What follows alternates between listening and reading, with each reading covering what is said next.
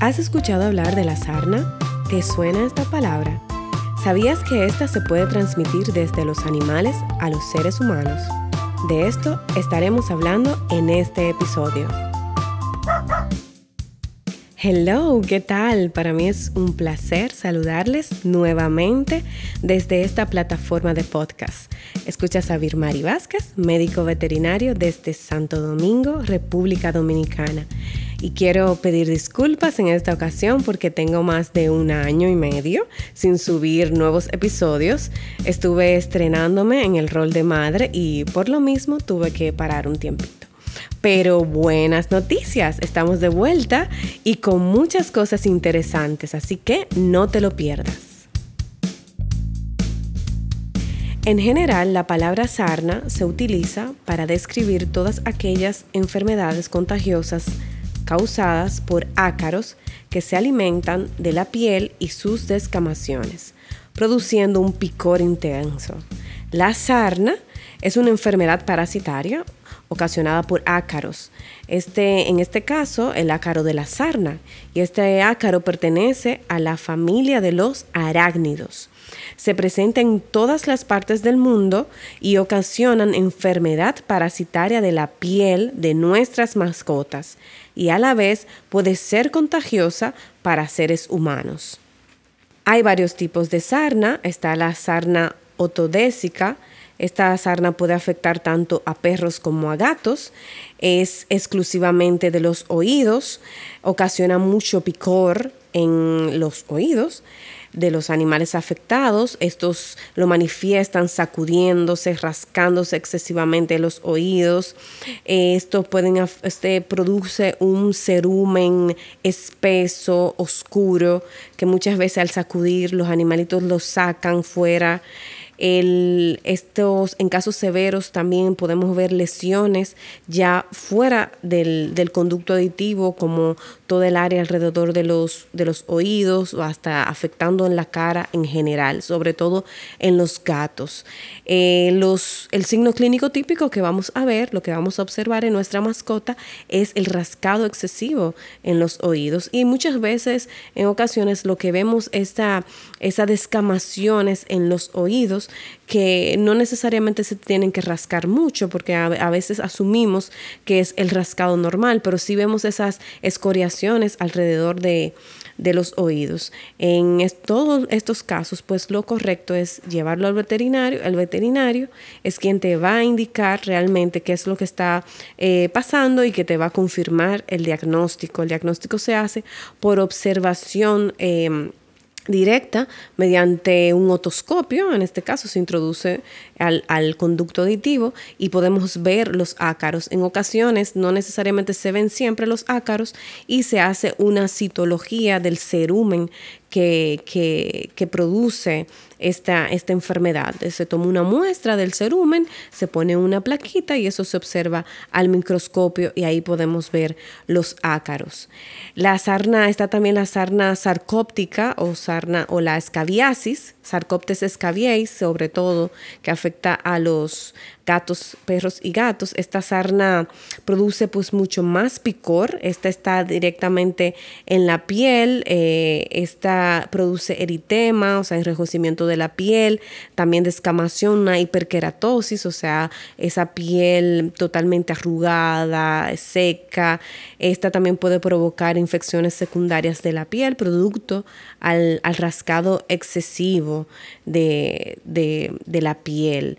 Estos, em, las manifestaciones que vamos a ver, sobre todo es la alopecia, la pérdida de pelo en los flancos, muchas veces se ve la pérdida de pelo generalizada y las, o los otros signos clínicos que anteriormente le describí, como el, prurito, eh, las infecciones de piel, vemos también que hay, pueden, pueden venir lesiones secundarias de piel como, o lesiones primarias como pápulas, luego pústulas por el excesivo rascado se infectan y vemos esas descamaciones también.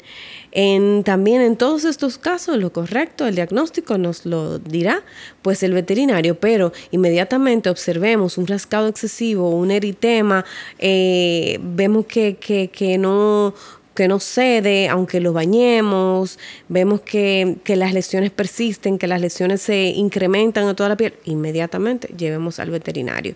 Está también la sarna demodésica, que es una sarna, dicen sarna inmunológica, esta afecta en todas las edades, pero especialmente en los cachorros o, o los extremos de edades, cachorros o muy adultos, muy viejitos, que son etapas de la vida en que el sistema inmunológico, en el caso de los cachorros, se está formando, no está totalmente definido y por ende hay em, en este caso procesos parasitarios que los pueden son más propensos a presentar. Igual que igual que en el caso de los de los muy viejitos su sistema inmunológico ya está un poquito mermado y por lo mismo puede verse afectado por este tipo de sarna.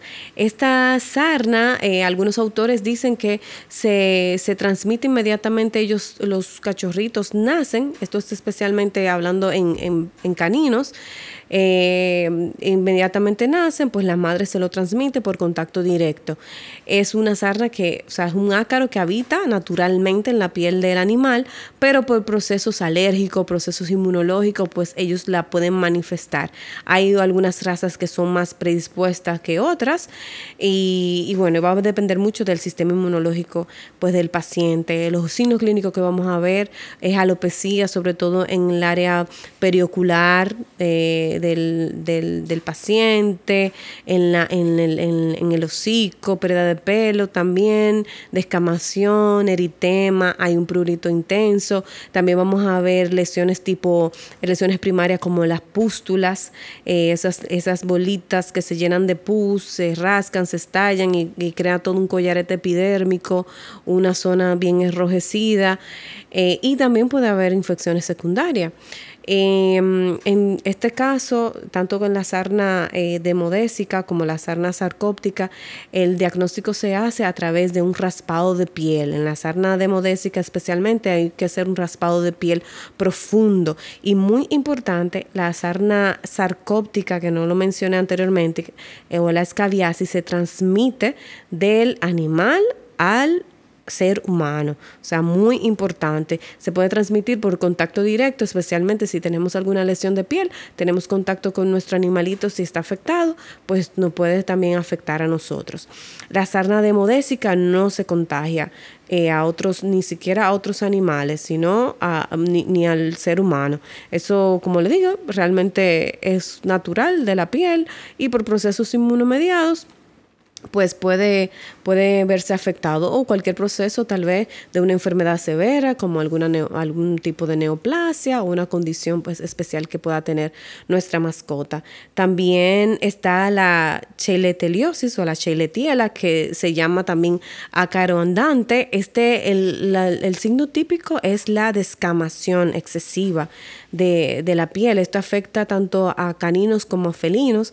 Vemos que, está totalmente lleno de eh, nuestro animal y la, el diagnóstico se puede hacer de hecho hasta por observación directa con, un, eh, con algo que tenga mucho aumento.